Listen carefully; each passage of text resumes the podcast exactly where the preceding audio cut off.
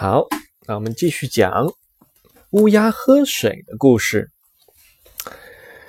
乌鸦喝水，一只乌鸦口渴了，它到处找水喝，最后发现了一个大水缸。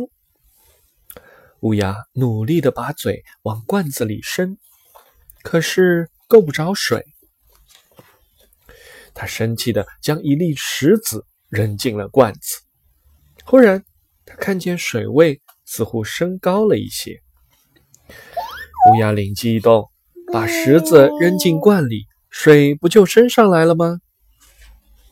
于是，他向水罐里扔了很多很多的石头，水渐渐的升到了瓶口。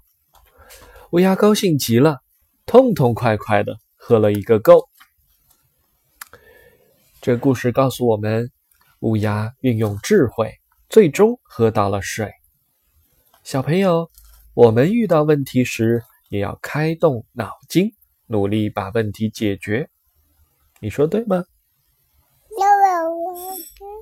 嗯，I D，，非常好。